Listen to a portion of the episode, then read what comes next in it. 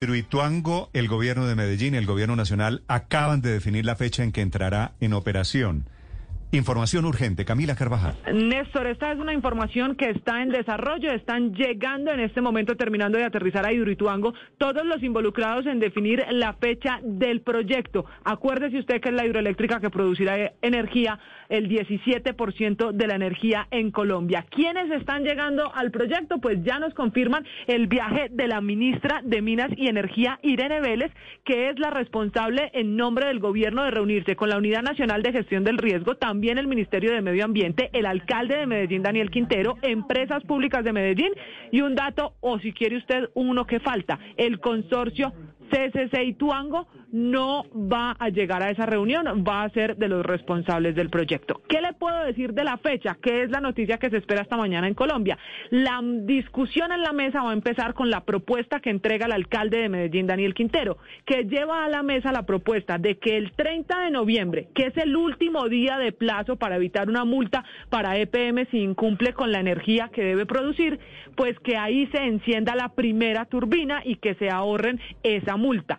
Recuerde que hace apenas unas horas había dicho EPM que se necesitaban hacer las pruebas con mucho más tiempo, pero que eso era un deseo, que de todas maneras, si si bien les gustaría hacer las pruebas con más calma, pues también estaban listos para avanzar en el cronograma. Había también dicho Empresas Públicas de Medellín que la zona en la que se va a producir esta primera energía está lista y que no tendría retrasos. El alcalde Quintero en esa mesa de discusión va a insistir en que ese encendido sea el 30 de noviembre y de todas maneras falta, Néstor, la protocolización con esta reunión. Del lado de la Unidad Nacional de Gestión del Riesgo dicen que ya no hay activos riesgos para las comunidades aguas abajo y esa sería una luz verde para la fecha que lleva el alcalde. Pero de todas maneras, la última palabra aquí, Néstor, la tiene obviamente el gobierno nacional porque es la CREC la que podría multar. Lo que pasa es que si va la ministra Iberne Vélez, que está de acuerdo con esa posibilidad de que se inicie con el encendido,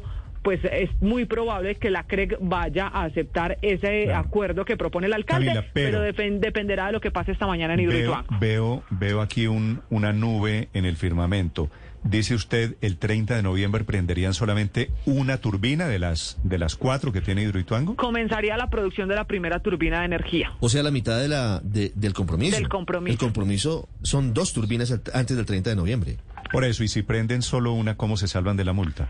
Lo que pasa, Néstor, es que ya el alcalde de Medellín, Daniel Quintero, lo había anticipado y había dicho que preferían hacer las cosas con más tiempo que tener algún eh, problema más grande que afectar a las comunidades o incluso el futuro de la obra. El acuerdo o la propuesta con la que llega el gobierno de Medellín y EPM a la mesa es esa, que no los multen y que enciendan Hidroituango ese día, pero que les permitan seguir para que la segunda turbina se prenda también este año, pero de esa todavía en esa propuesta que están llevando a la mesa, pues no hay una fecha establecida. El negocio o el acuerdo al que intentan llegar esta mañana es prender una de esas turbinas hasta el 30 y que no haya sanción de la CREC, lo que significaría entrar en operación, pero no en el total en el que se habían comprometido. Cumplimiento parcial, la multa sería de la multa es, Néstor, en caso de que llegue a darse desde la CREC, porque es que es la CREC la encargada que está, la que está esperando eh, ¿de cuánto? Eh, 180 millones de dólares. De dólares. 180 millones de dólares.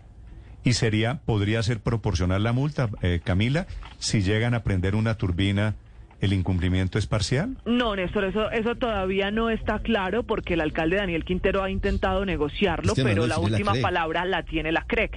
Y la, CREC, no es gobierno. No, eh, pero en este caso, Ricardo... ¿Tiene asiento? Tiene asiento, exactamente. La CREC no es gobierno, técnicamente es un organismo independiente, pero ¿quién preside la CREC?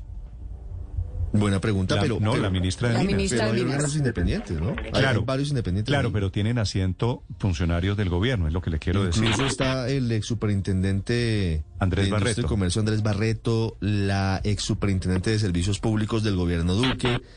Así que no es tan, no es tan claro que vayan a evitar la multa si ponen en operación solamente una de las turbinas. Mm. Lo que le, la ministra nos dice, Néstor, ayer la ministra Irene Vélez preguntó a EPM si estaban listos para entrar a operar el 30 de noviembre y ellos dicen que sí, que todo está listo, pero que si les dan un placito más sería ideal. Y ese plazo, Ricardo, eh, lo que nos dicen fuentes de EPM sería para una segunda turbina. Ellos aceleraron todo el proceso y están en eso, acelerando el proceso de la primera turbina para que en esa todas las pruebas queden listas y se pueda arrancar en ese 30 de noviembre. El placito extra que están pidiendo es para la segunda de este proceso de cumplimiento a la CREC. Así que la negociación que está arrancando en Hidroituango con esta visita que hace la ministra de Minas, mm. Irene Vélez, eh, eh, Néstor, pues parte de ahí, de esa que es la propuesta mm. del alcalde Quintero, que usted sabe casi que se ha casado con esto de Hidroituango y que para él pues este el objetivo es que prendan las turbinas antes del 30 pues por lo que, este políticamente significa. De acuerdo, esta es luz al final del túnel después de todo el calvario, el tortuoso proceso alrededor de Hidroituango que está a punto de ver finalmente luz literalmente. Hoy, la agenda, Néstor, eh, eh, según la invitación que les llegó a los ministros, a las ministras, está la ministra de Minas y Energía, Irene Vélez, y está la ministra de Ambiente, Susana Muhammad, está el director de la Unidad de Gestión del Riesgo, Javier Pava, también invitado, es eh, el siguiente, son cinco puntos. Estado del proyecto, avance de obras civiles y cronograma de construcción y entrada en operación de las ocho unidades de generación avance en la ejecución de las obras de mitigación de riesgos y recuperación de la estabilidad del proyecto, actividades de preparación y gestión de riesgo con las comunidades, lo que pasa es que escenarios y evolución del riesgo asociado a la operación continua del vertedero y simulaciones, ojo porque este punto es clave, simulaciones de la entrada en operación de las unidades de generación.